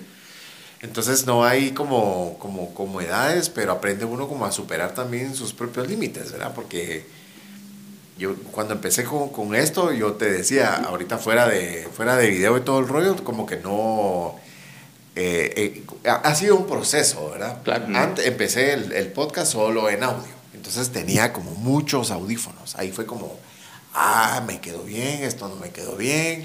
Y de hecho, de hecho, mira, pues sí hay, yo, yo lo siento, ¿verdad? Que, estás, que estamos haciendo el, el video ahorita, estamos haciendo el podcast, pero cuando ya lo escuchas en Spotify o en, en cualquier otra cosa, ya no importa tanto el video. O sea, hoy estamos con el video porque como que la tendencia, ¿verdad? Vamos ahí y, ya nos vemos y, y, todo el rollo. Pero yo disfruté más o disfruto más solo el audio. Creo yo que es como... yo coincido totalmente porque, Porque ahorita estamos como porque, porque lo hacen los mexicanos, porque los gringos vienen y lo hacen y, y todo el rollo. Entonces, bueno, ni modo, al final hay que, hay que estar como, como presente en todas las difusiones, en todas las plataformas, en la página, eh, que en el video, y, bueno, ni modo, ¿verdad? Pero, pero sí, yo creo que no, no, no nos hubiéramos tardado tanto si no conectamos ahorita las, las, pantallas, le hubiéramos entrado como más rápido al, al, al, micrófono, al audio, hubiéramos tenido Y fíjate que yo, yo coincido en eso, porque, y de hecho, yo eh, creo que fue el año pasado que escuché un, un, podcast de, ahorita lamentablemente no me recuerdo el nombre, pero era de, de una serie de, eh, lo, lo, escribieron, ¿verdad? Eh, de un asesinato que fue en México y lo narró este Damián Alcázar que es el, el actor este de, de, de la, la, ley de Herodes. Sí, sí, sí. El infierno también. El infierno. Muy bueno, muy bueno. Yo, yo, maravillado con ese podcast porque él, él, él, él lo, lo, narra, pues, y, y, sí. y, cómo mataron a una familia y todo. Entonces, eh, obviamente le meten producción, ¿verdad? Ah, sí, como efectos y, sí, mucho pero, sonido pero y todo. Casi fue, fue audio, fue solo audio. Y para no ir tan lejos, también hay uno ahorita que, que es eh, el caso Rosenberg, no me acuerdo cómo el se llama. El caso Rosenberg que lo narra nuestro coterráneo, ¿verdad? Este no. Eh, ah, no, perdón, perdón, perdón. Eh, ay, Oscar eh, Isaac. Oscar, Isaac, sí, sí. Obviamente es en inglés, ¿verdad? Pero vamos a que igual es, es audio. Y está bueno, muy, dije Diego Luna porque también hizo eh, un podcast ah, con, un sí, tema cierto. referente a Guatemala también. Creo que fue la guerra Con respecto a la guerra. Sí, también está. Yo no lo, no, no, lo he terminado, no, empecé, pero no. Sí, yo creo que solo uno escuché. Pero, pero vamos del caso Rosenberg es, es puro audio. Y vamos a eso. A mí me yo te podría decir que me cautiva un poco más porque porque lo estás, o sea, lo estás imaginando, pues, Pero, ajá, y, exactamente. y, y, y, te lo vas disfrutando y o sea, vas escuchando. Es como cuando lees un libro, pues, lees un libro.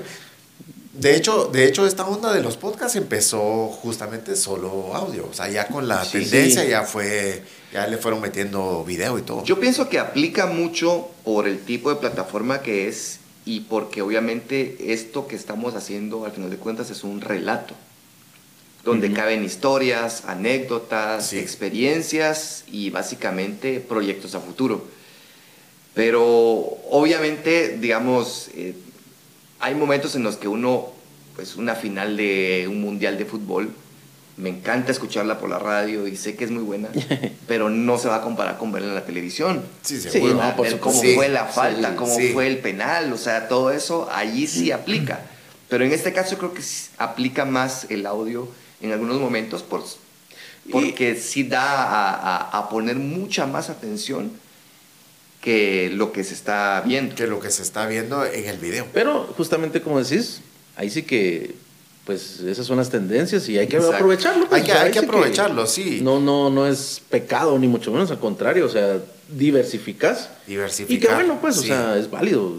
No, mira, y, y creo yo que hay, hay, un potencial muy grande, justamente como mencionás en hacer eh, como, eh, estos podcasts como de relatos, de crímenes. Hay un montón ahora en Spotify de, de, otro, de otras cosas, ¿verdad? De crímenes, las radionovelas, eh, cosas infantiles y todo el rollo. Solo en audio es como, como ahí están los personajes, ¿verdad? Y que yo soy el abuelo, niña. O sea, sí, hay, sí. hay como un potencial de poder hacer un montón de cosas creativas. Sí, no, sí. y la verdad es de que toda esa diversificación que hay en, en, en, los medios, en las redes, tienen que ser muy llamativas, ¿verdad? Para que uno sí. tenga para elegir y, y, realmente lo que te llame la atención es lo que vas a escuchar. ¿verdad? Claro, audiolibros también. Bueno, audiolibros, es, es, sí. otra onda, ¿verdad? Audiolibros. Hay muchos también en inglés o en español, pienso yo, narrados por el propio escritor. Sí. Entonces es, es interesante. ¿verdad? A mí me pasó que cuando yo tenía, ya tenía un par de años haciendo locución comercial, yo hice muy poco tiempo radio y, y brinqué muy rápido la locución comercial, gracias a Dios. sí. Agradezco eso. Eh, me encantó hacer cabina y claro. todo. Hay gente que está enamorada de la cabina y, y no deja la radio. No deja la por radio nunca, por eso. ¿verdad? Sí. Pero yo me enamoré más de la locución comercial. Eh, sin embargo, cuando yo tenía algunos años ya, pero había ciertas cosas que cuando eran muy largas sí se me cansaba demasiado la garganta porque no explotaba bien el diafragma, no tenía muy bien dominada la técnica.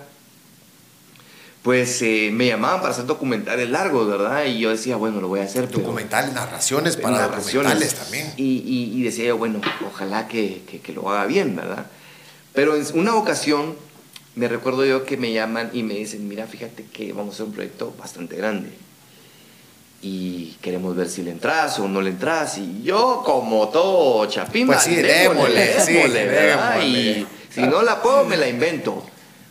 Ah, va, pero si es largo, si es largo, ¿viste? Entonces eh, andate preparando ahí, llegate con tu agüita y todo, unos tus dulcitos, y no, no tengas pena, o no sé qué. En la noche eh, me llaman y me dicen, mira, eh, vamos a grabar el, el, día jueves en el estudio.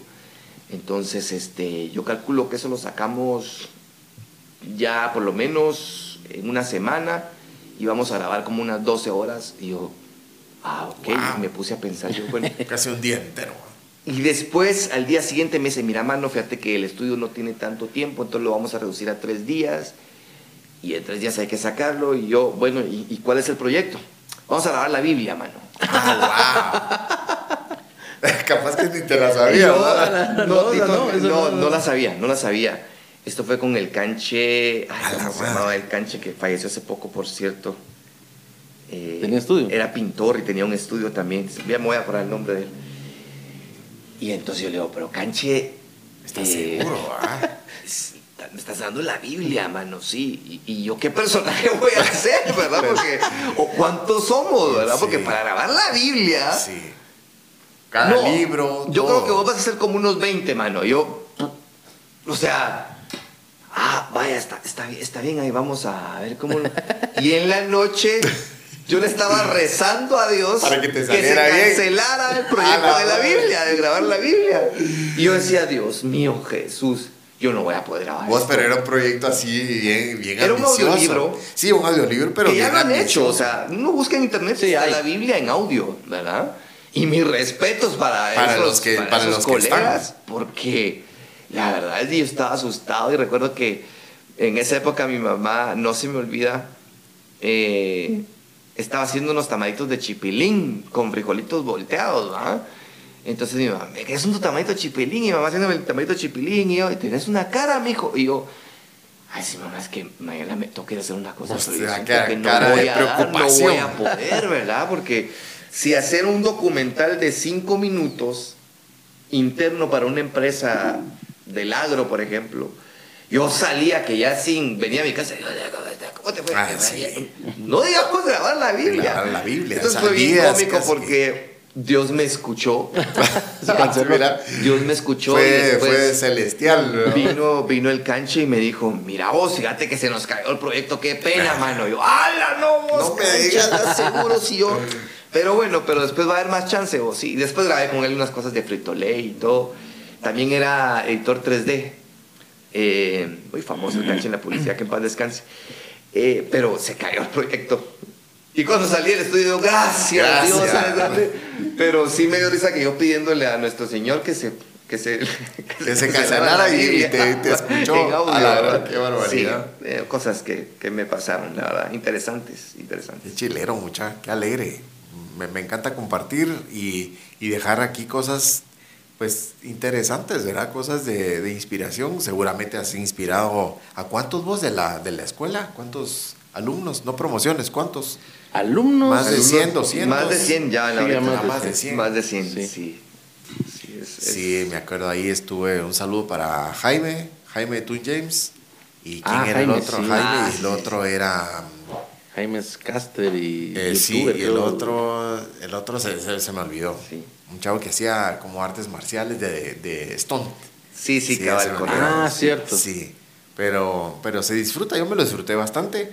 Eh, creo que por mi profesión es, o sea, estoy como más cerca de, de cosas de, de, marketing, algún, algún evento, presentación, entonces creo que sí hay que, hay que prepararse y vencer los límites. Por supuesto. Uno no se da cuenta a dónde puede llegar esto, pues. Y algo muy importante que nosotros queremos recalcar hoy por hoy, es de que cuando nosotros enseñamos doblaje, no es solo para que la gente se quede sentada esperando una película que llegue o, una serie o algo por el estilo, no.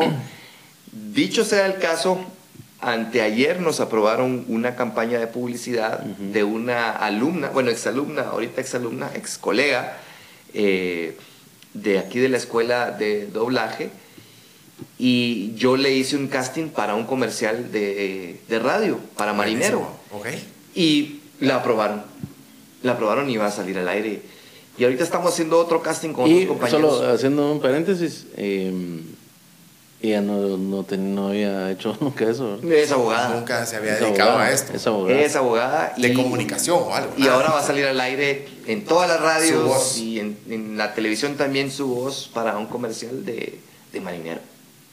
Genial. Entonces, eh, la publicidad también está súper enraizada, en, busca voces nuevas, busca personajes, ¿verdad? No solo eh, pues el doblaje como para series o películas, ¿verdad? E incluso también hay eh, personas, hay youtubers, hay podcasteros que no, no quieren que se subtitulen sus videos, ¿verdad? Dicho sea este, uno de los más grandes, Mr. Beast, Ah, Él este, paga un este servicio de actuación de doblaje. ¿Ya? Aunque se escucha súper rescate 911, ¿verdad? Porque se escucha. Ahora, amigos, voy a agarrar este vaso y voy a regalar un millón de dólares. O sea, se escucha muy. O sea, él prefiere que se le, que se le doble. Él prefiere que se le doble. Y él paga el servicio de, actuación de doblaje para que se le doble. No es que alguien vino y ah, yo voy a doblar, a Mr. porque soy fanático de él. No, pues. él paga ese servicio. Y ahora que lo mencionas, eh, así brevemente, yo estaba escuchando un, un, podcast de, de, unos cineastas, bueno, mejor dicho, unos eh, críticos de cine. Y entonces invitaron a una, eh, son mexicanos, ¿verdad? Invitaron a una, a una chava que, que ya se dedica al subtitulaje de películas. Y entonces este, ella decía de que eh, muchas veces, o sea, hay gente que, que, por ejemplo, a mí no, sí me cuesta mucho ver una película subtitulada porque me distrae mucho. Entonces, eh, pero ella decía, en algún momento dijo de que, de que esto también surgió porque, ¿qué pasa, por ejemplo, con, con las personas que son sordomudos? No pueden escuchar ni en el idioma original, ni doblaje, ni nada. Entonces, esa es la recurrencia. Entonces, como se dice comúnmente, para todos da Dios, ¿verdad? Sí, a mí me recomendaron una vez, una vez también eh, eh, publicando un video, mire, y, y no tiene subtítulos pero el video era en español, ¿verdad? O sea, entonces, eh, no, o sea, obviamos a veces ciertas cosas y pensamos que no va a llegar a cierta audiencia, pero siempre, siempre... Sí, tiene que... Hay más de alguien y vale la pena... Ese sí es un tema inclusivo. Ese sí es un tema inclusivo. O por ejemplo, eh, con un proyecto que, que, tenemos también en, pues, entre aguas, digamos, eh, digamos, es un proyecto de para hacer doblaje, pero para personas eh, del interior que no, no, hablan español y que solamente es en, lengua, materna. Lengua maya. Entonces, es lo mismo, es como que estuvieran escuchando en chino, pues, o qué sé yo. o sea, en otra lengua. Entonces, vamos a que posibilidades hay infinitas, hay, ¿verdad? Hay muchas posibilidades. ¿Y se da y se da como muchos casting o es muy muy muy poco, muy cerrado, como ¿Cómo se entera uno, por ejemplo, de esos, de, de, de, esos proyectos? Por ejemplo, yo quisiera ir y ¿cómo, cómo, cómo, cómo le hacemos? O sea, estamos como en la... Hay que buscar en la página web. Antes era muy difícil y ahora es el triple de complicado. el tema es de que, digamos, eh, mucha gente pregunta que por qué México tiene tan acaparado el, monopolio casi, ¿verdad? O, o la industria del doblaje. Y sucede que, pues, partiendo desde la historia, que la primera película que se, que se dobló al español fue en España, ¿verdad? Era una película del Tercer Reich, que ellos querían dar a conocer ahí sí que el imperio del, del Führer, ¿verdad? Entonces, cuando Estados Unidos ya se empezó a enterar de que se estaban pasando o se estaban trasladando películas al, al, idioma, español, pues ellos dijeron, bueno, ¿y aquí dónde vamos a buscar? Pues en España. Pero el trasladar los carretes de cine de, ah, Estados, Unidos a España, como que era, y se va cayendo el avión, literalmente se, pierde la película. ¿verdad? Y todo lo que se filmó, imagínense que se hubiera caído justo en, el aire, se hubiera caído una pieza maestra, entonces no decidieron arriesgarse y ellos dijeron, bueno, ¿y quién, quién, qué es lo más cerca que tenemos nosotros que habla español y que entiende inglés? Pues México. Entonces, literalmente, como decimos los chapines, se rayaron, ¿verdad? Porque no, no hay otra opción. Estratégico, ¿verdad? Sí. México no llegó a, tocar la puerta a Estados Unidos y miren, hagamos doblaje. No, los estadounidenses los, buscaron, Se casaron, literalmente se casaron con ellos. Y eso hasta la fecha lo seguimos pagando casi de que Latinoamérica. De, Guatemala no solo nosotros. Porque cuando uno, por ejemplo, mira un videojuego, ¿verdad? Y una empresa de videojuegos, que son los que hacen el marketing, eh, ven la traducción, ven los doblajes, uno les escribe, por ejemplo, es una empresa japonesa, uno les escribe, ¿verdad? Eh, traducido a japonés, en inglés y en español, en otros idiomas, ¿verdad? Y qué tal presentándonos. Somos una empresa que ejerce doblaje, etc. Y la respuesta del mail es, muchas gracias, estamos súper emocionados, eh, súper convencidos de que su trabajo es muy bueno. Nos han gustado los demos porque no lo han dicho, nos gustan mucho los demos eh, que han hecho. ¿Qué, qué, qué mandas? Por favor, abóquese a la oficina para Latinoamérica que está en México. En México. Ah, o sea, volvés, volvés a México. Entonces, eh, obviamente va uno a México y no, fíjate que nosotros ya trabajamos con tres estudios de acá y muchísimas gracias, ¿verdad? Pero te tomaremos en cuenta y ahí los vamos a llamar, ¿verdad? El típico de ahí te llamo, ahí, ahí, te hablamos, ah. ¿verdad? Entonces buscamos otro tipo de, empresas y lo mismo. Háblese con la oficina que está en Argentina llama a una Argentina y ¿cómo va? Mirá, no, eh, disculpa, pero acá nosotros hacemos el doblaje. Nosotros hacemos todo. Y entonces, repito, es una lucha constante que tenemos de ir buscando una entradita al nicho para que ellos nos dejen a nosotros explotar y crecer, ¿verdad? Y esto es como, es como un virus, ¿verdad? Cuando caiga uno, se va a ir regando y se va a ir regando y se va a ir regando hasta que ya sepan que nosotros realmente tenemos Hoy por hoy no puedo decir el mismo potencial, pero sí la misma calidad podemos llegar a desarrollar en talento. como, acento eh, guatemalteco que es muy bueno, que nuestro acento, yo siempre lo he dicho, el de nosotros no es, no es neutro, es nuestro, acento es guatemalteco, el acento neutro pues no existe, el lenguaje neutro sí, pero el acento neutro no, y, y porque la gente dice, es que nuestro acento es muy neutro, no, no, no. Neutro cuando uno no sabe de dónde es, ¿verdad? Pero realmente nosotros tenemos nuestro acento guatemalteco. Y, México tiene el mexicano, Argentina tiene el argentino, etcétera, etcétera. Pero sí, con nuestro acento guatemalteco podemos hacer cosas muy importantes y muy grandes. Sí, yo pienso que sí hay mucho, hay mucho talento en muchas otras ramas, ¿verdad? Mucha en actuación, en ¿verdad? Todo. Eh, en todo, en tecnología, eh, eh, ¿cómo se llama? Estos desarrolladores web y todo eso. Sí, que los contratan, o sea, desde Google los contrata y están aquí, o sea, aquí en Guate, pues estamos haciendo bien las cosas, algo estamos bien haciendo. O sea, que a vos te toca. Sí. ojalá, ojalá. Seguir ahí la verdad es que esa, es la lucha que todos los días nos despertamos, eh, no solo deseando que, que, se abran esas puertas, sino que viendo cómo las abrimos, ¿verdad? Así es, empujemos, eh, empujemos, como decimos aquí en Guate, empujen. Sí, sí, sí, no nos estamos quedando así que de brazos cruzados, al contrario, estamos tratando de que avance poco a poco el tema sí sabemos, le decimos a la gente, miren, es muy complicado, pero eh, si no empezamos ahora, ¿cuándo? ¿Cuándo? Si no lo hacemos hay que, empezar. Sí, no. O sea, tenías que empezar. Segundo mejor momento, dicen, es era hace 10 años. sí, segundo mejor, mejor es hoy. ahorita hay que, hay que intentarlo, ¿verdad? Sí, y no, no claudicar, no tirar la toalla, no dejarlo al tiempo, sino que la lucha constante, el insistir, porque mientras más uno insista, va, en algún momento va a decir, se, va, se va, a lograr. Sí, o sea, como decimos aquí, de tanto va el agua al cántaro, que al fin se rompe. Así es. Buenísima onda, mucha. Ya hablamos bastantito.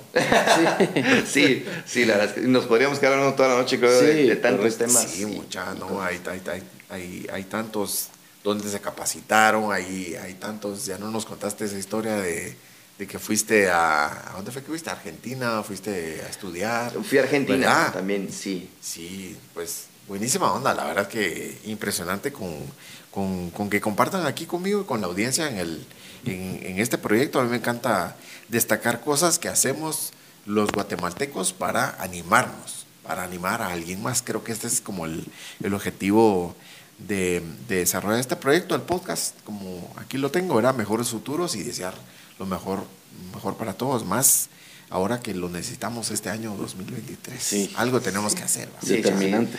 Sí, entonces todos ponemos como nuestro, nuestro granito de arena. Así es. Buenísimo, gracias por sus, consejos. ¿Algún, ¿Algún comercial ahí para, para el podcast? no, pero está bueno. ahí, sí, ahí sí me compartiste el, el, que yo, el que yo hice. Ah, sí, sí, sí. Genial. Ok, genial, Lo, vamos a enviar. Pues muchas gracias. Felicidades por cuántos años de la academia. Un añito de la escuela. En abril. En abril, cumplimos un año. En abril cumplimos un año. Y, porque vengan primero Dios muchos más, ¿verdad? Muchos más. En pro y en honor y amor del, del doblaje de Guatemala para que sobresalga. Para que sobresalga y, y que Guate siga destacando. Así es.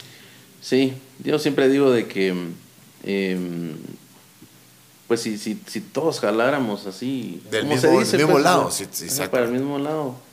Eh, pero digamos, eh, por ejemplo, te podría decir del teatro que es, no solo es un grupo bien pequeño y nunca jalamos juntos, o sea, eso te lo puedo decir, yo tengo un montón de conocidos y, y, no estoy hablando mentiras, eh, pero es eso, o sea, no entonces, ¿qué nos queda a nosotros? Bueno, jalemos por nuestro lado. Y hablando de luchas, yo les decía que la lucha, aparte de abrir el doblaje eh, a nivel internacional de Guatemala para el mundo, eh, también hemos recibido comentarios negativos de gente de Guatemala, o sea, no se diga de otros países, ¿verdad? Hay, gente de México que nos atacó también en nuestra página, nos dejó unos comentarios súper horribles, no le pusimos atención, eh, tampoco a la gente de acá, pero comentarios precisamente que son alienados, ¿verdad? O sea, eh, ¿ustedes quién se cree en México para hacer doblaje? No, hombre, si Guatemala no sirve para eso, eh, aquí no hay gente que funcione, eh, hablamos re mal. Muchas nos cosas cuesta superar lo Tan difíciles. Sí. Cuesta superar eso, pero gracias a Dios, ahí está la prueba. Cada uno de los alumnos puede dar fe de lo que ha aprendido, que le ha funcionado, incluso para muchos ámbitos, para dar conferencias en la universidad, para expresarse mejor en el colegio, eh, tener comunicación, acertamiento con los papás, que es tan importante, ¿verdad? Eso también, los mismos papás nos han dicho, mire, mi hijo se acercó, me habló de un tema que le pasaba en el colegio, en el cual no se atrevía a decirme. Y me pudo decir. Y me lo pudo decir con un temple, manejó el pánico escénico, me habló y todo, y eso me acercó, y muchas gracias. entonces, esa satisfacción vale más que cualquier cosa. Seguro. ¿Verdad? Yo creo que como en todo, o sea, si uno Em, le pone caso a, esos, a esas cosas negativas y, digamos, se derrota, ya, la verdad, ya me dijeron que no puedo y mejor ahí dejémoslo, o sea, uno mismo tiene que empujarse. Seguro, y no, uno tiene que, que te digan. Sí, dar un, dar, dar, un paso, ¿verdad? Y vencer nuestros propios límites. Y ya para cerrar, eh, a pesar de que el, el, curso nosotros lo tenemos abierto de 12 años en adelante, sí queríamos dejar bien en claro incluso a padres de familia, ya que estábamos tocando el tema, de que pues no es como un curso de vacaciones, ¿verdad? O, un sí, pues, curso para ir a pasar el tiempo, para ir a jugar, ¿verdad? No es así. La el mes de vacaciones, ejercicios, sí. ejercicios muy fuertes que sí les pueden llegar a muchos a impactar. Y por eso incluso en la ficha de inscripción les preguntamos, ¿verdad? Si padecen de muchos nervios, de pánico escénico, eh, cuáles son sus fobias, ciertas cosas, para que nosotros trabajemos en base a eso. Porque si han llegado muchas personas, por ejemplo, en diciembre, que, ay, mira, yo tengo dos nenas y ellas son re lindas y les gusta el baile y ellas son bien activas. Usted. Entonces, y, yo, yo estaba buscando en qué meterlas, porque así nos dice, yo estaba buscando en qué meterlas.